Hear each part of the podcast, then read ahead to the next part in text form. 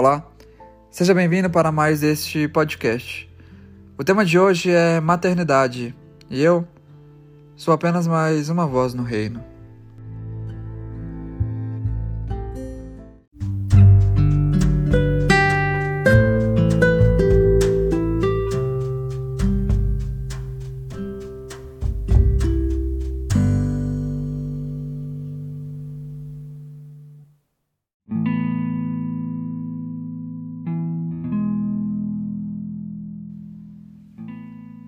Já parou para pensar que para gerar vida deve haver uma plantação antes?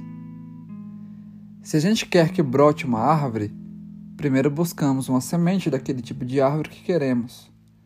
Então enterramos aquela semente, isto é, deixamos de ter com a gente aquela semente. Pois enquanto ela está com a gente, a árvore nunca existirá. A gente precisa perder para depois ter muito mais, isto é, a árvore. Uma semente não pode servir de alimento para te manter vivo, mas se a semente é enterrada e cresce uma árvore que dá frutos, destes frutos podem sair seu alimento. Isso se aplica a muitas coisas. Precisamos abrir mão para ter uma recompensa maior.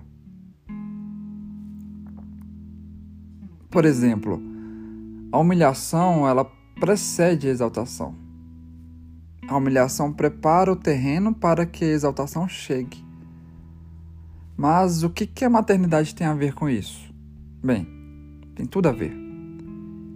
Desde antes de haver concepção. Então vamos começar desde antes da criação, onde tudo que existe, na verdade, inexiste. Antes do haja, não há luz, mas na verdade há apenas trevas, e trevas significa apenas ausência de luz.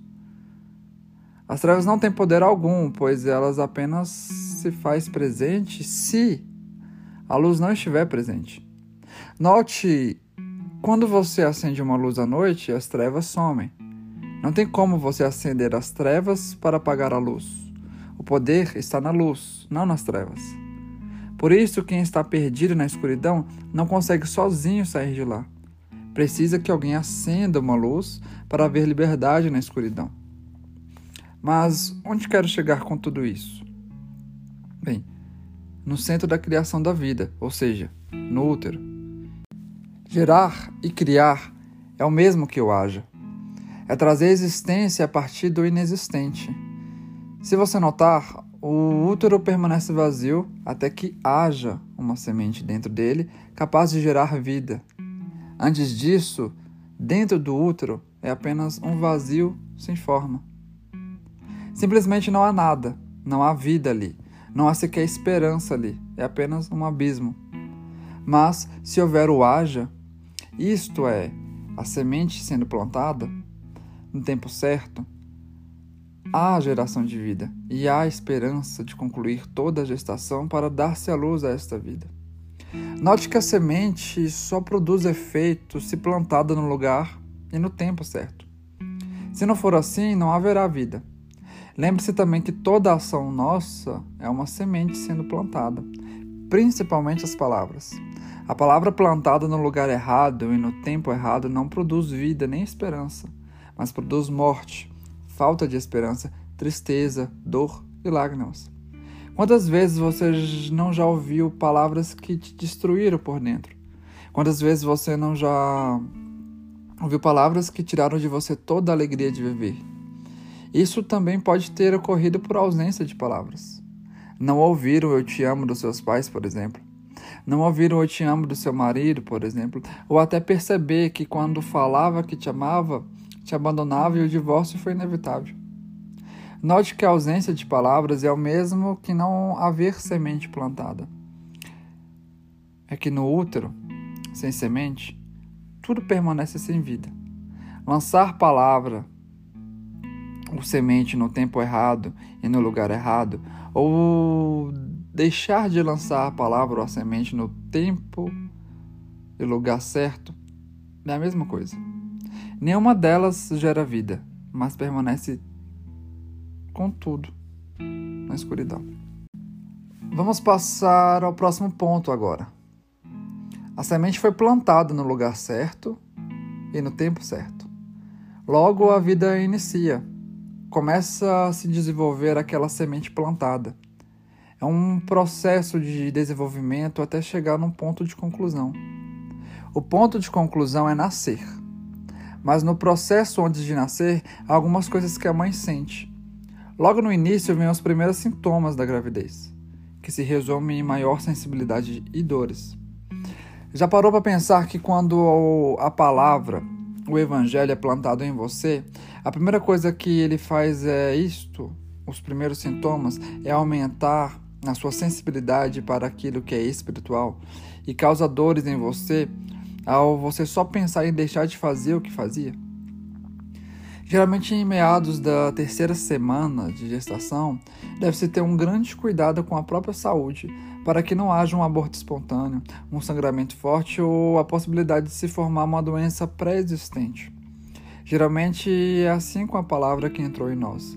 Depois de pouquíssimo tempo nesse processo, corremos o risco de sofrer um aborto espontâneo do Evangelho se não cuidarmos ou vigiarmos. E se ocorre esse aborto, o que resta é dor e nostalgia daquilo que habitava dentro de nós e agora não temos mais. Até tentamos engravidar novamente das palavras, mas se torna mais difícil, às vezes e muitas vezes só não conseguimos. Mas ainda dizemos: um dia eu volto, um dia eu consigo. Após a quarta semana, aumenta o número de cólicas e dores no corpo, além de mudanças também no corpo. É assim que ocorre na nossa alma após as primeiras semanas na fé. Cuidando de negar desejos tão recentes que vivíamos no mundo e se te colocam em posição contrária e que te colocam em posição contrária ao espírito. Quanto mais negamos, mais vai doendo. Essas são as cólicas. E após isso, o corpo, ou melhor, a alma, vai se adaptando à nova realidade, a de carregar palavras de vida eterna. Um pouco depois, o feto já está tomando forma e os seus órgãos vitais já estão se formando e quase prontos em suas funções. É então que a mãe deve permanecer cuidando da sua saúde, bebendo bastante água, se alimentando bem e evitando bebidas, drogas, cigarros. Evitar tudo aquilo que, além de prejudicar ela mesma, prejudica o feto, podendo até gerar um aborto espontâneo novamente. Esta é a fase em que nossa alma temos que cuidar da nossa saúde espiritual, deixando de lado os vícios que tínhamos que causavam tudo de ruim. Passamos a observar os menores detalhes, como não mentir, por exemplo, algo super comum no mundo, que todos cometem, mas que só traz desgraça em todos os sentidos. Então, ao alimentar bem o seu espírito com tudo aquilo que é eterno, gera grande temor, de tal modo que até uma mentira nos causa grande tristeza e culpa. Depois de um certo tempo, já no fim da gestação, surgem as dores de parto. Aquele momento onde finalmente haverá o nascimento e para que haja o nascimento deve haver deve ser tudo expulso do outro, pois todo o processo foi concluído e o nascimento ocorre com muita, mas muita dor. Por isso a expressão dor de parto relaciona-se com a dor de quase morte. Todavia traz um alívio ou um descanso imediato depois. Isso ocorre com a gente quando chega o grande momento em que nos humilhamos completamente perante Deus e nos rasgando, nos entregamos por completo a Ele, negando completamente a nós mesmos em absolutamente tudo, em todos os sentidos, não importando mais nada, literalmente. Neste momento, ao verdadeiramente morremos para nós mesmos, então finalmente nascemos do Espírito. Por isso ocorre semelhantemente com as dores de parto, pois dói demais negarmos a nós mesmos na integralidade. E não morrer para nós mesmos, e então morrer para nós mesmos, melhor dizendo. Mas após essa dor gerada por morrermos para nós mesmos, imediatamente em seguida há alívio e descanso pela presença do Espírito Santo de Deus ao nascer de novo. Agora vem a parte 2 da maternidade. Primeira foi esse processo de gestação até o nascimento. E a parte 2 é após o nascimento, pois após o nascimento vêm os primeiros cuidados maternos. Todo cuidado para um neném recém-nascido para que ele sobreviva e cresça até alcançar uma estatura perfeita. A mãe, agora, após o nascimento, cuida do filho com amor, com alegria, trazendo paz, tendo paciência e delicadeza, sendo boa e fiel no seu cuidado, humilde e dominando a si mesmo para que o seu filho cresça. Tudo isso é o cuidado que uma mãe tem com seu filho recém-nascido. Cuida em todos os sentidos, pois um recém-nascido é totalmente dependente e a sua mãe cuida de absolutamente tudo, de todas as suas necessidades. Assim, semelhantemente ao recém-nascido no Espírito Santo do Senhor. Ele, por ter morrido para si mesmo, é totalmente dependente de Deus em si.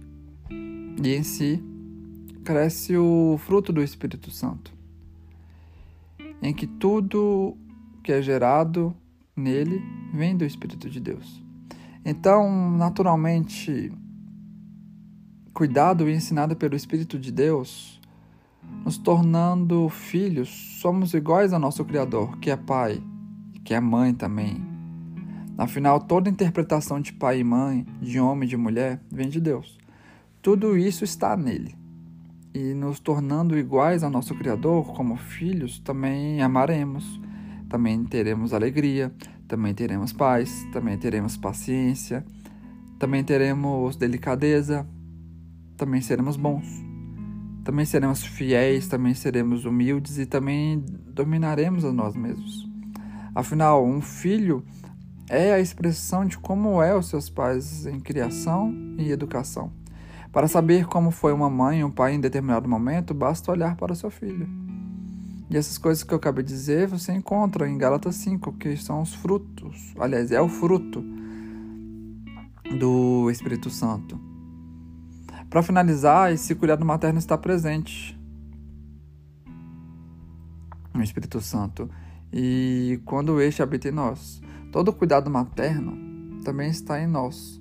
E assim cuidamos de todos como filhos, como irmãos, como pais, como mães. Às vezes nos é negligenciada a maternidade ou até mesmo a paternidade, que infelizmente é o mais comum. Às vezes nos faltam os dois. Às vezes temos substitu... substitutos de mãe ou pai ou ambos, que nos amam como filhos. Às vezes não temos ninguém, mas tem um amigo que te escuta e cuida de você com um aspecto de um amor materno fraternal.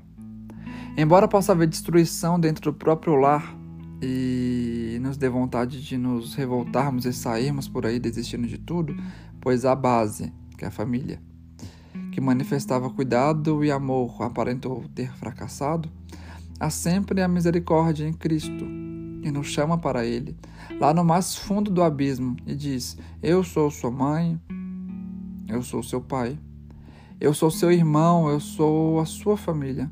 Eu sou. Eu sou o início, eu sou o intermediário, eu sou o fim. Eu sou, e isto basta. E louvado seja o Senhor, que diz: Eu sou onde não há esperança. Eu sou onde só há trevas. Eu sou o milagre. Eu sou a fertilidade na infértil.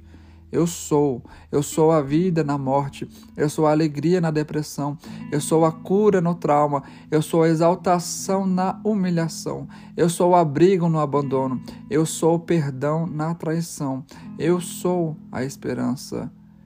E o Senhor diz: Eu sou contigo.